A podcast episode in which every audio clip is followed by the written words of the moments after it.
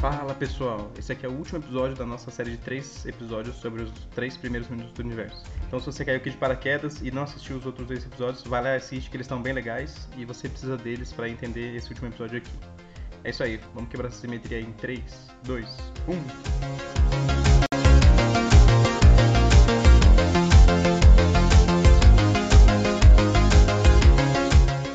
Então, a gente chegou num universo que ele é extremamente homogêneo. Ele tem uma temperatura alta ainda. Agora a gente tá a um microsegundo depois do começo do universo. Então já aconteceu muitas coisas durante esse período do universo. E, e agora a gente tá um, um microsegundo depois do que, do que o universo surgiu. A gente já tem as três interações fundamentais do jeito que a gente conhece. Já tem a interação forte, já tem a interação fraca, já tem a interação eletromagnética. A gravidade já se separou das outras forças também há muito tempo. E o efeito dela é só por causa da massa das partículas, que existe agora, porque o Higgs já também quebrou a simetria das forças e criou a força eletrofraca e deu a massa para as partículas. Essa queda de simetria do Higgs ela vem do fato de que o modelo padrão ele pede que as partículas que transmitem as informações dos campos eletromagnético e fraco, no caso os bósons né, o fóton, os bósons W+, W- e Z0, é, bom, a gente já falou um pouquinho sobre esses campos no episódio passado, mas se vocês quiserem no futuro a gente pode falar mais. Então deixa um recadinho pra gente. Então, o modelo padrão ele pedia que esses bósons, né, o fóton, o W+, W- e Z0, ele pedia que esses que esses bósons eles fossem simétricos e que tivessem massa zero. Então, o fóton, que é o que cuida do campo eletromagnético, beleza, esse sim tem massa zero. Mas os bósons que cuidam do campo fraco, ele já não, ele já tem massa. Então, houve uma quebra de simetria aí. Isso vem do Higgs. No momento futuro, a gente vai ter um episódio só sobre isso, vai ficar bem, bem, bem explicadinho. Que, o que, que so sobrou disso tudo aí, né? Sobrou é, quarks, todos os tipos de quarks, Bom, os quarks são o que a gente chama de são algumas das partículas elementares, né? Então, pelo que a gente conhece hoje, eles são partículas indivisíveis, né? Ou seja, não são formados por mais nada. E eles formam a matéria que a gente conhece. E vai sair um episódio sobre a história da física de partículas, a gente vai voltar a falar um pouquinho mais sobre o, os quarks. Sobrou elétrons e todas as outras partículas leves, vamos dizer assim, que, que compõem o modelo padrão, estão tão homogeneamente distribuídas no universo.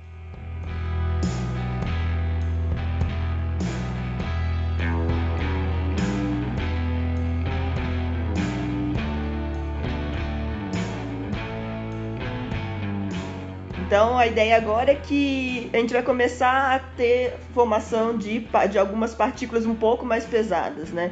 Então o universo ele deu uma esfriada em relação. Ainda tá quente, ainda tá aqui calor, aqui calor, mas já deu uma esfriada em relação ao começo. Mas agora a gente vai começar a ter a formação de partículas um pouquinho mais pesadas. Até então a gente só tinha partículas leves, né? Mas agora vão aparecer os prótons, os os, uh, os antiprótons também. Antes as coisas estavam né, num estado que as pessoas chamam de quark gluon plasma, que é justamente assim, não, não tem um próton, não tem um nêutron, tem só quark, tudo espalhado, né? Uma sopa de é, quarks. Tá tudo é, bagunçado. Quarks e gluon. É, então, e nessa idade, basicamente todas as partículas muito pesadas já sumiram. Então, algo que é importante a gente falar, na verdade, as partículas elementares, né? Partículas muito pesadas, elas são instáveis. Então, se você não tem energia para criar elas, elas tipicamente ela depois de um tempo ela decai e você não consegue criar uma nova. Quando o universo ele baixa muito a temperatura dele, ele não consegue mais criar partículas muito pesadas, essas partículas elementares. Então elas decaem e você sobra com as partículas mais leves, que nesse caso são o que? São os quarks mais leves, os quarks up e down, né? As partículas sem massa e o gluon, o fóton. Gluon são as partículas que transmitem a informação do campo Ford. Eles são os responsáveis, né? Eles são os que fazem com que os quarks eles se comuniquem e que fiquem juntos os elétrons, os muons, os neutrinos, os neutrinos, né? Então as partículas mais leves elas estão todas elas sendo criadas e aniquiladas nesse, nessa sopa. É uma grande suruba, uma grande suruba de interação. Ali. É, exato. Lá na alta das barcas. Uhum. Né? É, é três gluons, tem, tem quark com antiquark, tem dois quarks. Sodoma e Gomorra. E... Essa é a verdadeira Sodoma e Gomorra, né?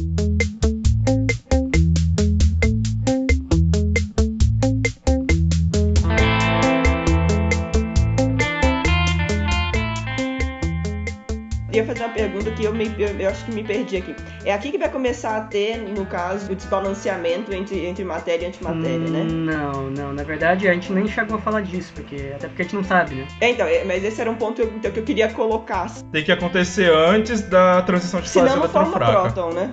Né, eu acho que nessa época já, eu acho que já acabou, já tem, já tá totalmente desbalanceado nessa época. é um desbalanceamento bem grande. E ainda tem antimatéria das partículas mais leves, porque ainda tá tendo criação de pares, por exemplo, o positron. É, então, mas esse é o ponto. Até um certo momento do universo, tava tudo aniquilando com todo mundo, antimatéria com, com matéria. Mas aí em algum momento, então, você tem ideia de mais ou menos onde foi isso? Olha, tem que ser algum lugar entre a inflação e a transição de fase eletrofraca.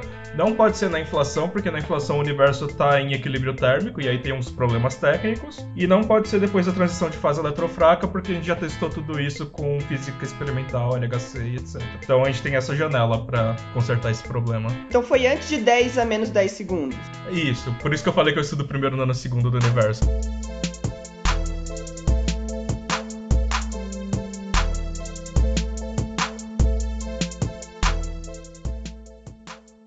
Tinha duas possibilidades. Uma é que o universo já começou com essa pequena simetria de 10, eu, eu não lembro quanto que é, uma parte em 10 na 10. É, é isso, é, é 6, 10 a menos 10, mas isso é em relação ao número de fótons. É, é fótons porque os fótons são originários dessa aniquilação, né? Então eles são, eles são indício de, de que isso aconteceu e que tinha basicamente essa proporção, né? O que a gente sabe, né, é que a matéria e a antimatéria são produzidas aos pares. Então sempre uma partícula e uma antipartícula são formadas ao mesmo tempo. Mas o problema é que a gente não vê muita antimatéria por aí, né? Tipo, tudo que a gente vê é matéria. Então a gente sabe que em algum momento, né, houve algum houve um desbalanceamento nessa produção, mas a gente não sabe ainda qual o processo, nem as causas e, e nada ainda. Mas tem muitos estudos né, sobre isso a caminho. Então, uma, ou que já começou com esse pequeno desbalanceamento, ou que alguma teoria que a gente não conhece direito, que a gente não sabe qual é, entrou em ação nessa época, em que acontecia um fenômeno que a gente chama de nivelação de número bariônico, junto com outras duas condições, que a gente chama de condições de Sakharov, que faz com que você tenha um pouquinho mais de matéria que antimatéria. E aí, quando isso acontece, aí você cai para a física que a gente conhece, né, ou nessa época, a matéria aniquila com a antimatéria toda, mas ainda tinha um pouquinho mais de matéria que antimatéria, e o que sobrou é só matéria. E esse pouquinho a mais é o que? É uma em 10 bilhões, né? Um a mais em 10 bilhões. É, uma em 10 bilhões. Então, então repare, caro ouvinte, a, a, a grandiosidade das coisas, né? Toda a matéria que a gente conhece, que é muita, certo? É, ela era uma parte em 10 bilhões do que existia antes. Não, calma, calma. É, é, antes tinha era assim, para cada 10 bilhões de antimatéria, tinha 10 bilhões e uma antimatéria, né? Não, mas isso é em relação à densidade de fótons. Então, para cada, para cada fóton tinha. É, não, calma. Uh, isso é por densidade, fica estranho. É, o, o, eu posso estar falando. O que eu sabia era isso, que a, o indício de número de fótons em relação ao número de baryons era um, dava essa informação de assimetria, matéria e antimatéria porque os fótons eles, eles adivinham dessa aniquilação. Então se você pegar então, o tanto de talvez eu esteja falando assim, que às vezes em dois fótons da aniquilação, é alguma coisa do tipo, né? Até que seja um fator 2, algo do Não, é tipo. é porque assim, a, a medida experimental que a gente faz é com radiação cósmica de fundo. Então a gente não consegue medir exatamente quanto é o número de baryons menos o número de antibaryons. A gente sabe o número de baryons menos o número de antibaryons dividido pelo número de fótons. Baryons são as partículas que são compostas por três quarks. Né? Então, um próton, por exemplo, é um tipo de báryon, um nêutron também é um tipo de báryon, mas tem muitos outros. Só que os outros né, são mais pesados e acabam sendo mais instáveis. Então, por isso que a gente não vê eles por aí, mas existem muitos outros também. Eu estou fazendo. Então aí você tem que mediar por isso. Por quê? Porque quando você está expandindo o universo, isso daí é tudo em relação à densidade. Como você está expandindo o universo, automaticamente você está diminuindo as densidades. Só que isso daí vai de forma igual para baryons e para fótons, então você acaba fazendo isso para ter um valor constante.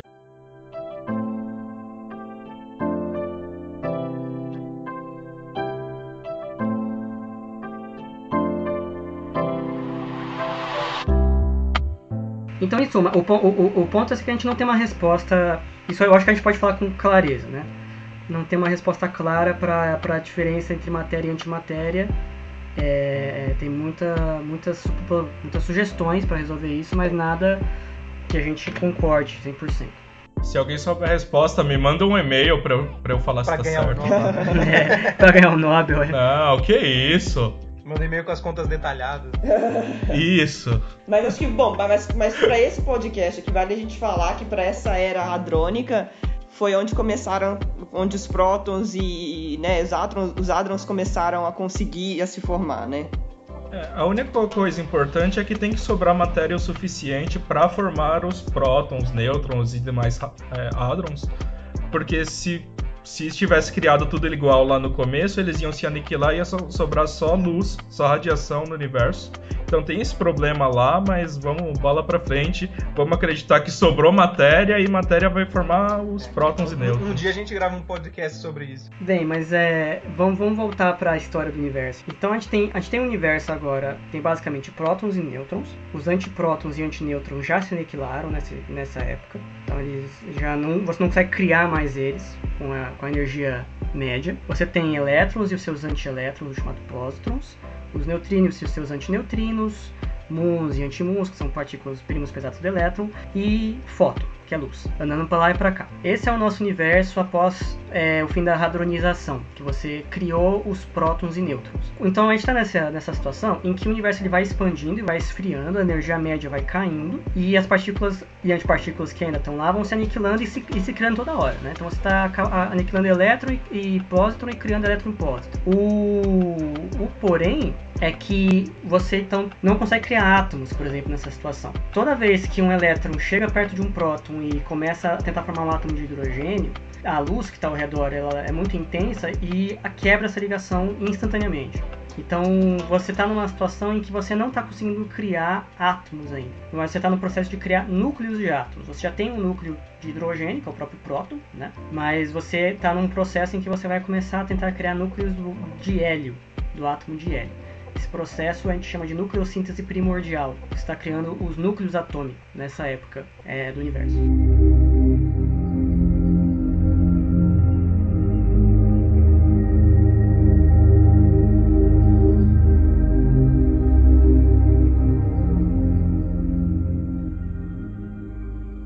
Uma coisa que eu queria falar só antes da gente terminar tudo é que esses eventos que aconteceram, né? Então, a formação dos prótons, a nucleossíntese, é, a, a, formação da radiação cósmica de fundo, eles aconteceram em, em energias determinadas, né? Quer dizer, a, a, energia média do universo tinha um valor específico, ou, ou, próximo, um valor médio mais ou menos específico. E esses valores não são por acaso que são aqueles valores, né? Então, a formação dos prótons aconteceu quando a energia média do universo era 1 gigaelectronvolt a formação dos átomos, dos núcleos, era na época que o universo tinha uma energia média de, de mega electronvolt, 1, 2 mega electronvolts. E por que, que aconteceu isso? Porque para formar o próton você precisa ter uma energia de 1 gigaelectronvolt.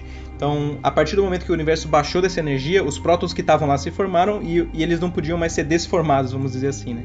É a mesma coisa da nucleossíntese. A energia de ligação do átomo é de aproximadamente 1, 2, alguns mega electronvolts. Então, a partir do momento que o, a energia baixou de, de mega electron volt, o átomo estava lá, ele não podia mais ser desfeito, né? Então, é por, justamente por causa da energia de ligação das coisas, que também tem a ver com a massa das coisas, que, que se formam essas estruturas. Né? Mas a energia de ligação que você está falando aí é entre próton e nêutron. Isso, é a energia de ligação dos é, núcleos é, atômicos, isso, exatamente. Dos núcleos atômicos, exato. Do átomo não, né? Porque o átomo seria do núcleo com os elétrons. Isso, que é o 13.6 eletronvolts, que é, é justamente nos 300 mil anos. É, que é muito menor mas também é um evento que está associado com a energia de ligação, né? Então, é sempre está associado com a energia de ligação.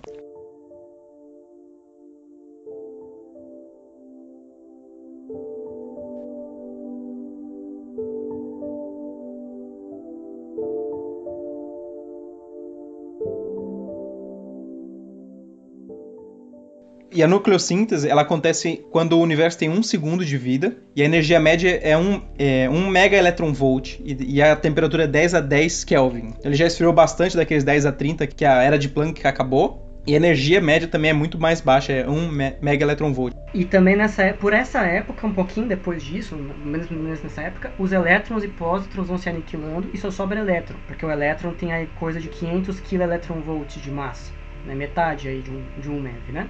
Então, por essa época também os elétrons vão aniquilar os pósitrons, tem um pouquinho mais de elétron que pósitron, e só sobra elétron. Então, ao fim desse processo, você tem alguns núcleos atômicos, os núcleos de hélio e os núcleos de hidrogênio. Os núcleos de hélio são criados a partir de fusão nuclear, que nem acontece no Sol. Então, você tem um monte de, de próton ali, que são núcleos de hidrogênio, eles fazem reações que geram nêutrons, e esses nêutrons se juntam ali com aqueles prótons e formam átomos de hélio. Hélio 3 e hélio 4, mas hélio 4 principalmente, que são dois nêutrons e dois prótons. Então, esse processo ele é muito interessante. Uma das, das, evidências mais fortes que a gente tem da teoria do Big Bang é que a gente consegue calcular o quanto que o universo tem de certos núcleos atômicos. E a teoria prevê que, grosso modo, quase 100%, é, coisa de 75% dos átomos são hidrogênio e outros 25% são hélio. Quase tudo criado na época da, do início do universo, aí, da nucleossíntese. E a gente olha para o universo e, e bate praticamente é, 100% do universo é feito de hidrogênio e hélio. O pouco que é, existe de outros átomos é, foram feitos, alguns desses no próprio nucleossíntese, átomos mais leves, de lítio, etc. E os mais pesados foram feitos em supernovas, muito tempo depois. Então, esse processo que a gente está descrevendo aqui é o processo que a gente está criando os núcleos atômicos nas proporções que a gente observa em grande parte no, no universo. Então, essa é uma evidência muito, muito forte para a teoria. Né? Não é só aquela fala que você vai criar hidrogênio e hélio, em, em, em sua maioria. Ela te dá os números de proporção e bate relativamente bem, só que as nossas medidas ela ainda tem grandes imprecisões nessa, nessa época, mas ela é boa o suficiente para a gente afirmar que a teoria está tá com, tá promissora. Uhum. E essa nucleossíntese ela começa justamente com um segundo depois que o universo começou, então é, começou, aconteceu muita coisa muito rápido e ela vai até os três minutos finais. Então, grosso modo, os três primeiros minutos eles, eles descrevem o momento que a gente está em um universo com os núcleos atômicos principais formados, um monte de elétron por ali e luz e os neutrinos, né, andando por lá para cá. É, e aí os elétrons estão tentando se unir aos núcleos, mas eles não conseguem porque os fótons não deixam. Uhum. Isso vai acontecer muito mais para frente, né?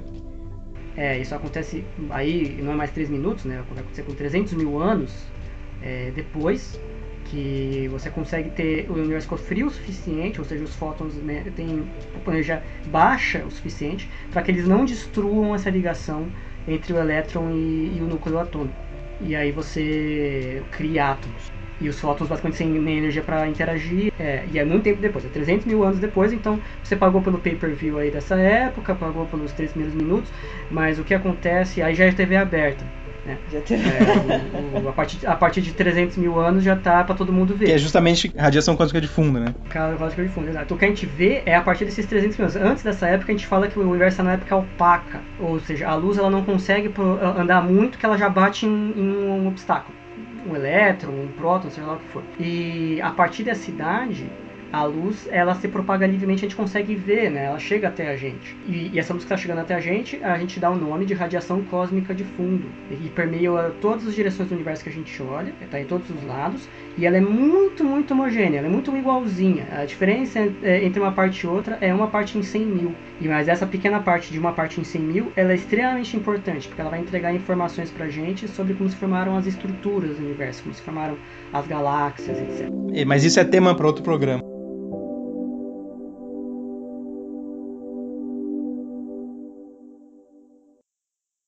Bom, pessoas, esse foi o nosso terceiro e último episódio sobre os três primeiros minutos do universo. A gente espera que vocês tenham gostado, porque a gente curtiu bastante fazer. É... E preparem-se porque tem muita coisa legal por vir, tem bastante discussão de física interessante que vai surgir aí pela frente, tá? Mas se vocês tiverem alguma sugestão de assunto, tiverem alguma crítica, elogio ou quiser bater papo, é, entre em contato com a gente tenho, pode ser através do e-mail, que é o physicast.oficial.gmail.com, ou vocês podem procurar a gente nas nossas redes sociais. Então tem Facebook, tem Instagram, tem Twitter. Fala com a gente, manda sua sugestão, suas dúvidas, suas críticas, que a gente vai adorar escutar vocês, tá? E ah, não esqueça que tá rolando um sorteio de um livro bem, bem, bem, bem legal na nossa página do Instagram tem uma foto do Sato segurando um livro, que é o Isaac no Mundo das Partículas. Super, super, super interessante. E nessa foto tem todas as regras para participar do sorteio, tá? Não deixa de participar, porque vai ser bem legal ganhar esse livro. Boa sorte para vocês, tá? Então, super beijo. Até mais.